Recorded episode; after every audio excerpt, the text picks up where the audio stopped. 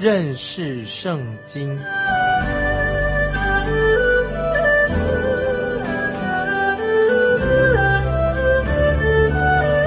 认识上帝的话，把上帝的话带到全世界。本节目是由认识圣经机构和环球广播电台联合制作，欢迎收听。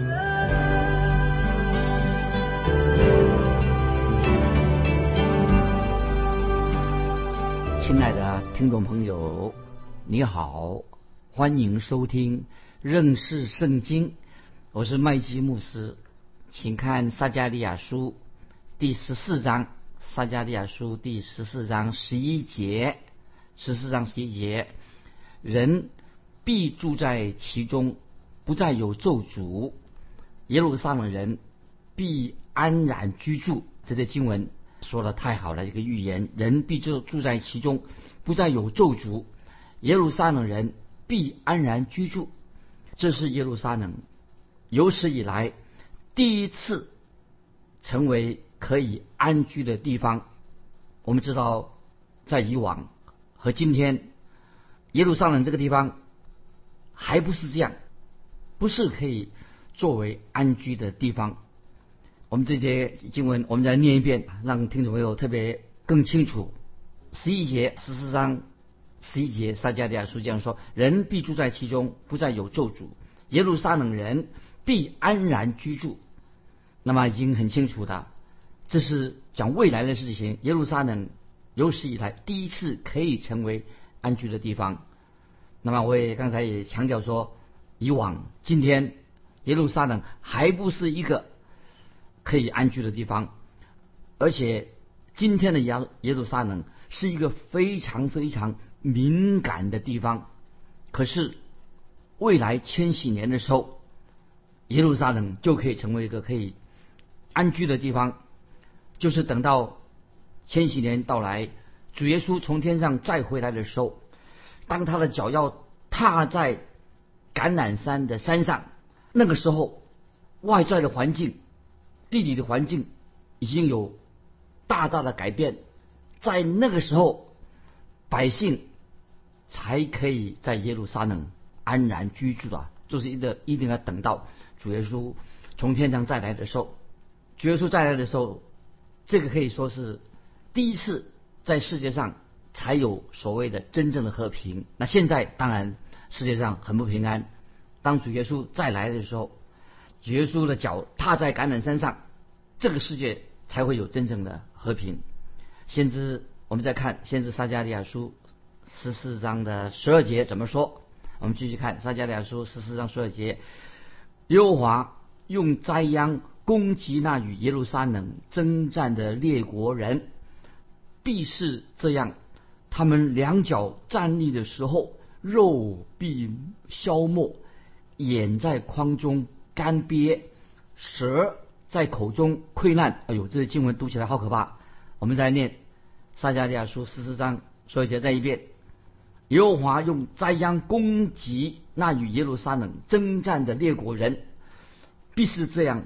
他们两脚站立的时候，肉必消没；眼在眶中干瘪，舌在口中溃烂。那好可怕哦！这里说到他们两脚站立的时候，肉必消灭，这什么意思啊？就是形容那些抵挡神的这些仇敌，他们的状况很悲惨，因为他们抵挡神、抵挡神的百姓，所以他们的情况变成什么？生不如死。的惨状非常惨，就讲到末世这个征战的时候啊，这些形容抵挡神这些人啊，这些仇敌抵挡神这些敌基督生不如死的惨状。启示录说，在启示录也这样说，这是在大灾难时期就会发生这样的事情。那么刚才我们读撒迦利亚书十四章十二节下半的说法，又形容说眼在眶中干瘪，舌在口中溃烂。哎呦！听起来，听众朋友，你有没有觉得很可怕？眼在眶中会干瘪起来，舌头在口中会溃烂起来，啊，这太恐怖了！这是未来将要发生的事情。啊，我们继续看撒迦利亚书十四章的十三节，十三节，那日耶和华必使他们大大扰乱，他们个人彼此揪住，举手攻击啊！那个时候情况看起来好悲哀。我再念一遍：那日耶和华必使他们大大扰乱，他们个人彼此揪住，举手攻击。这个意思是什么呢？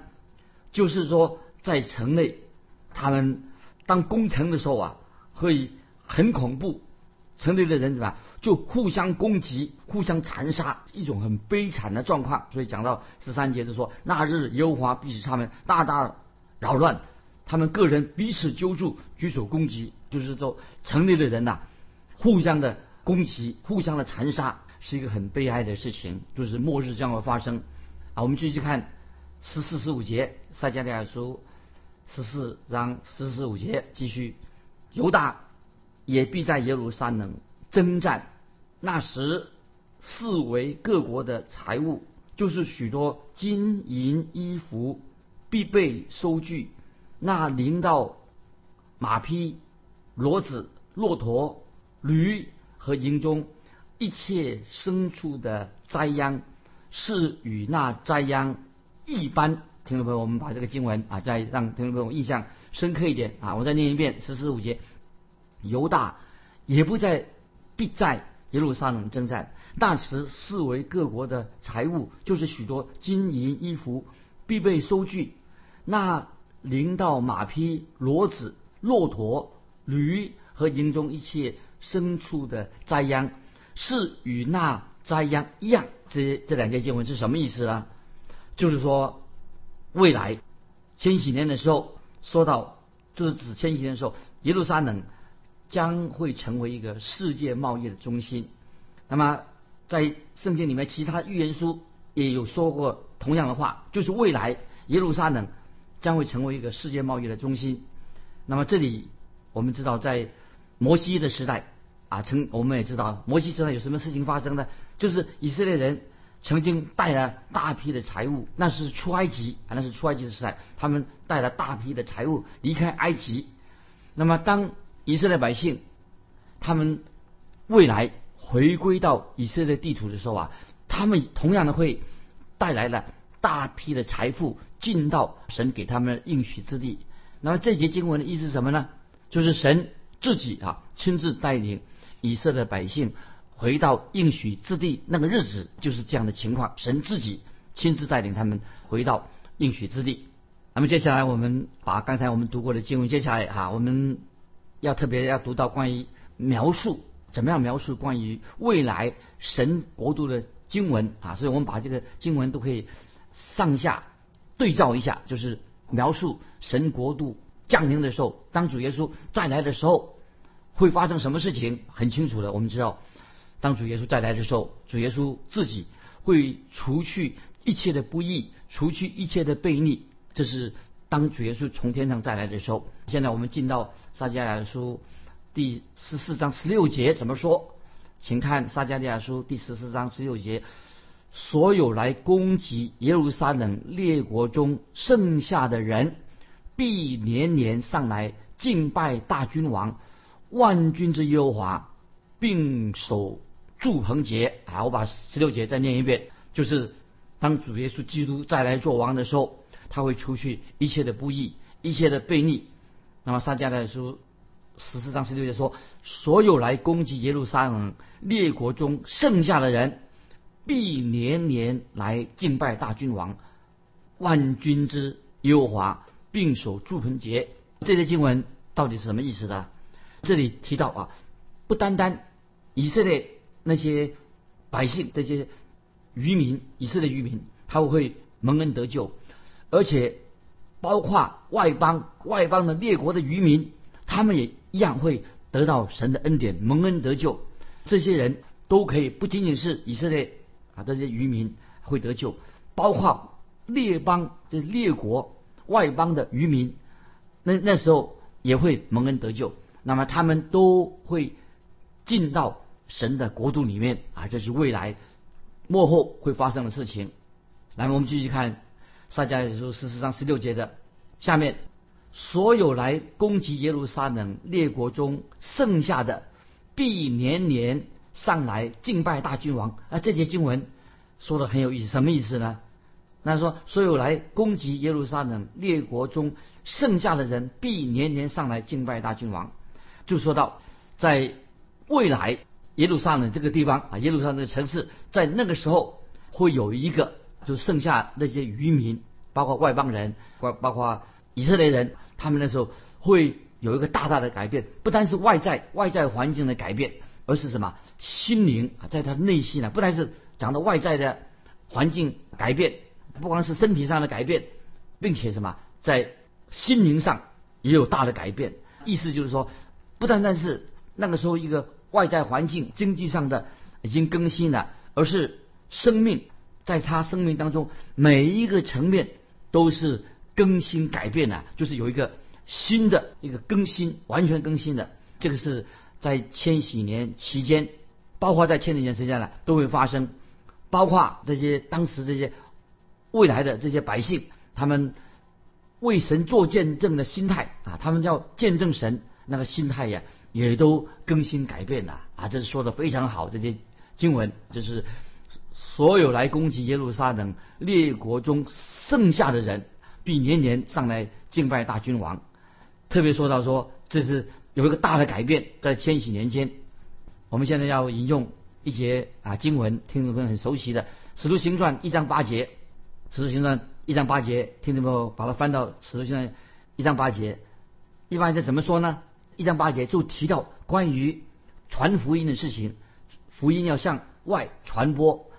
使徒行传一章八节他说，我们要从耶路撒冷开始，要把什么？把福音传到地极。就是一一章八节里提到这个主耶稣的福音，就是向外传，并且要什么？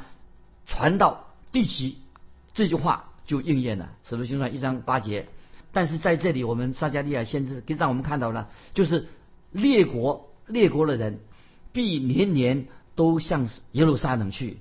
这个就是他们在主耶稣这些这列国本来是当他们之前当耶稣基督第一次来到世界，主耶稣降世的时候啊，主耶稣就钉死在十字架上。之前是耶稣所他所受到的压迫。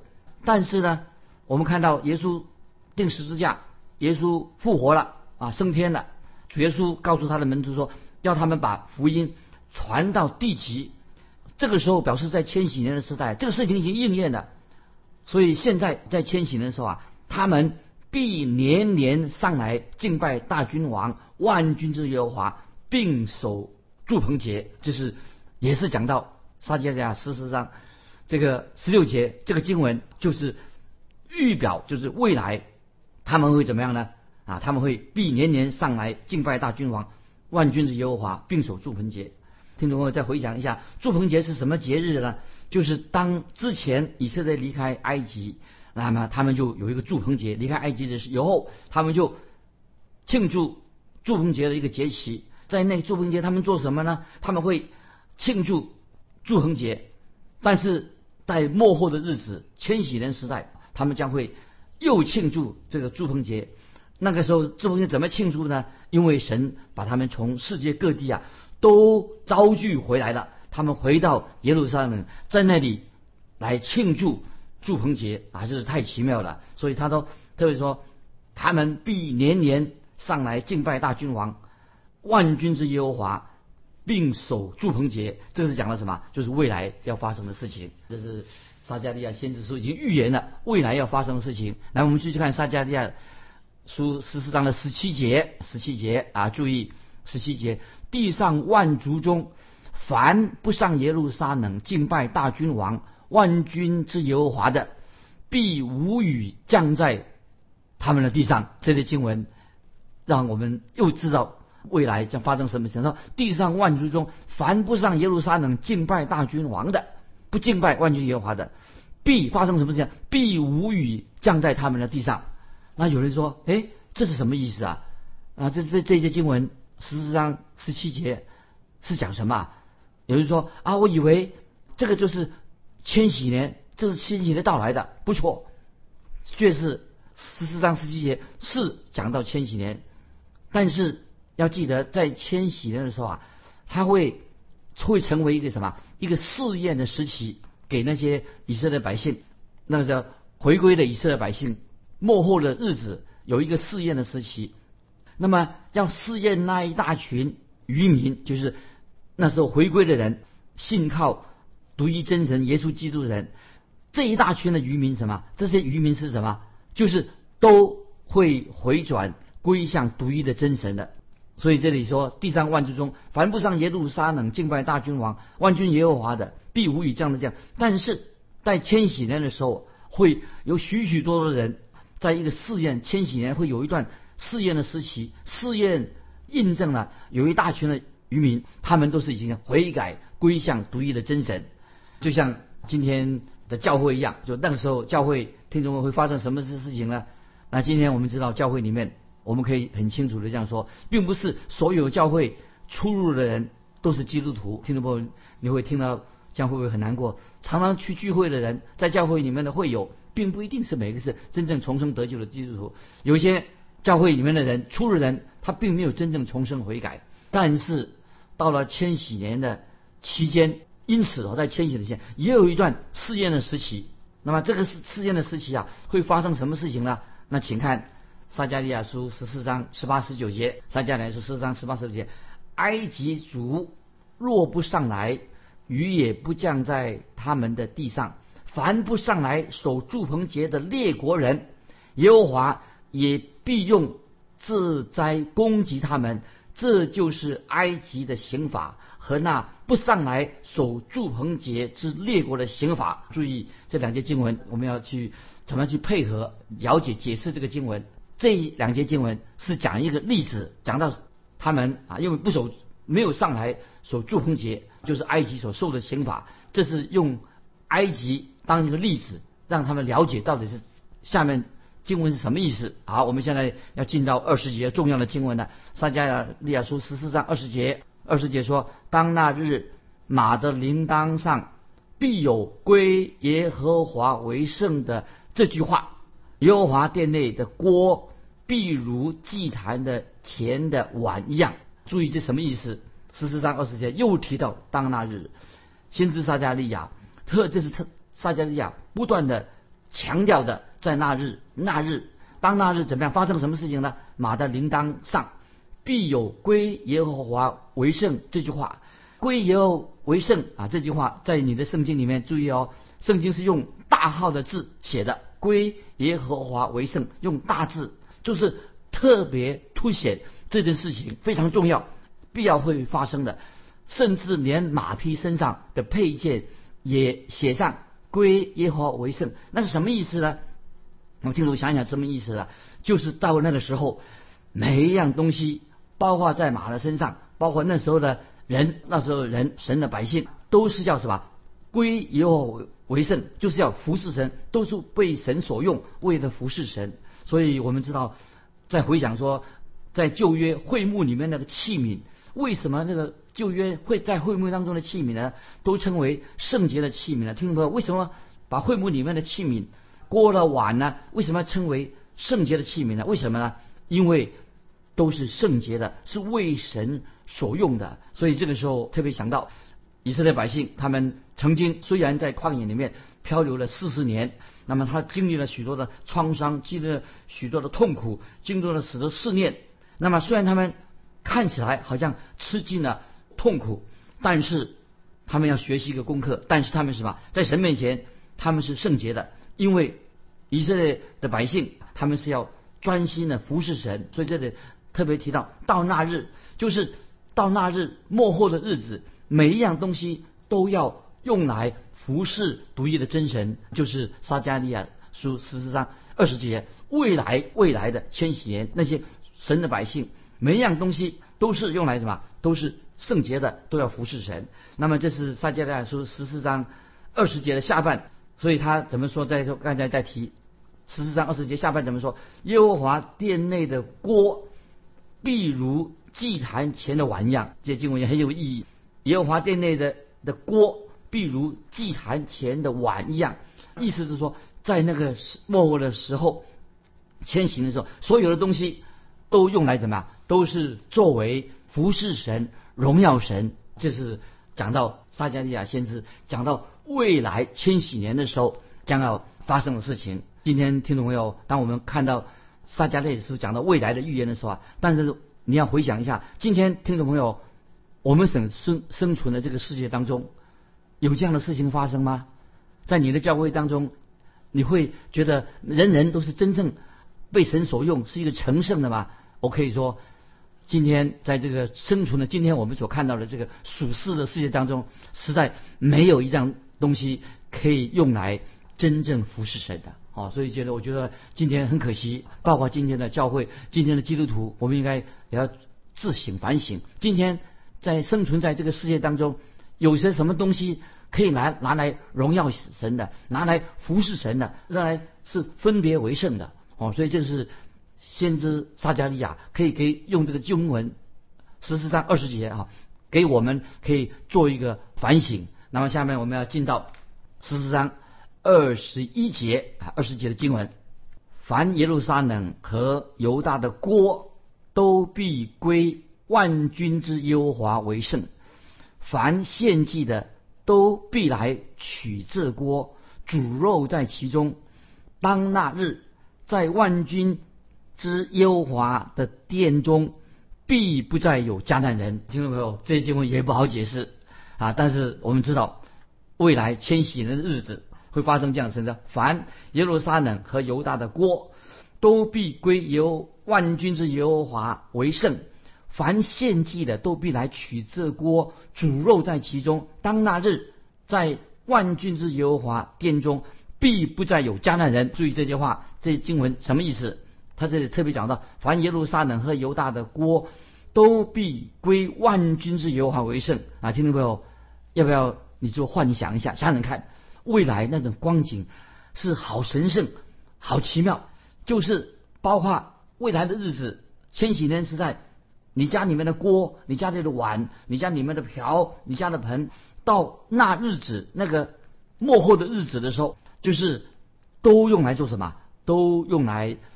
作为服侍神的用处，就是说，连包括每一样的食物，我们的器皿都是什么？都是用来要献给神，何等的荣耀，何等的奇妙神圣，都是锅碗瓢盆那一天那日子都用来服侍神的，而且每样食物都是为了献给神的啊！这太奇妙了。我们再看十四十章的那个最后，他怎么解呢？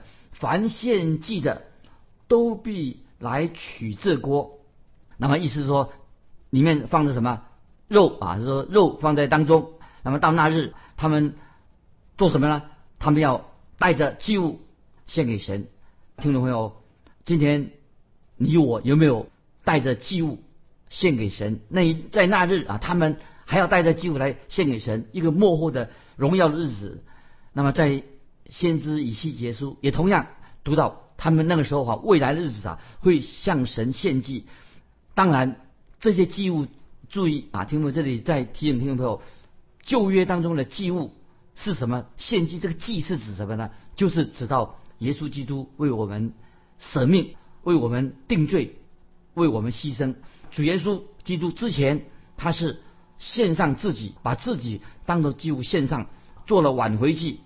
这也同时什么，指向主耶稣从天再来的时候，也是指向未来主耶稣在从天上再来的时候啊，在那日，在万军之耶和华的殿中，必不再有迦南人。这句话，听众朋友稍微要想一想。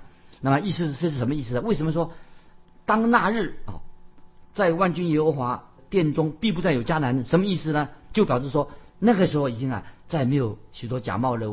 为善的为人，假冒为善已经被除去了。那个时候你就已经没有一个是真正假冒为善的人，因为那些不信的假冒为善的人啊，那些拜偶像的，一通通会除掉的。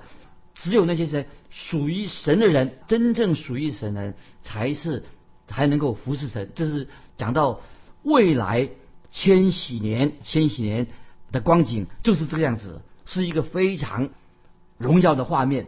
那么这是。可以说是撒加利亚书，先知撒加利亚预言所做的预结论，也是一个撒迦利亚书一个高潮，讲到未来当那日万军在万军耶和华的殿里面呢，必不再有迦南人。意思就是说什么？没有没再没有这些啊软弱败坏、假冒伪善的，都没有了。那么意思说，人人都是真正的那些属于神的人，他们这些人才是在千禧年间呢，他们都是真正那个真正的服侍神的人。那么这是非常奇妙，千禧年的光景是一个荣耀的画面。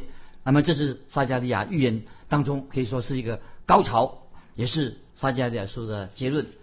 亲爱的听众朋友。撒迦利亚书到这里啊，我们可以说告一个段落了。那么，听众朋友，欢迎你来信跟我们分享你自己听的关于撒迦利亚书这段经文啊，或者有些什么特别个人的感想啊。我再问听众朋友一个问题：末日的情况啊，听众朋友，你对关于末日的情况，你个人有些什么灵受？欢迎你来信啊，跟我们分享。那么，撒迦利亚撒迦利亚书到这里啊，查考就告一个段落了。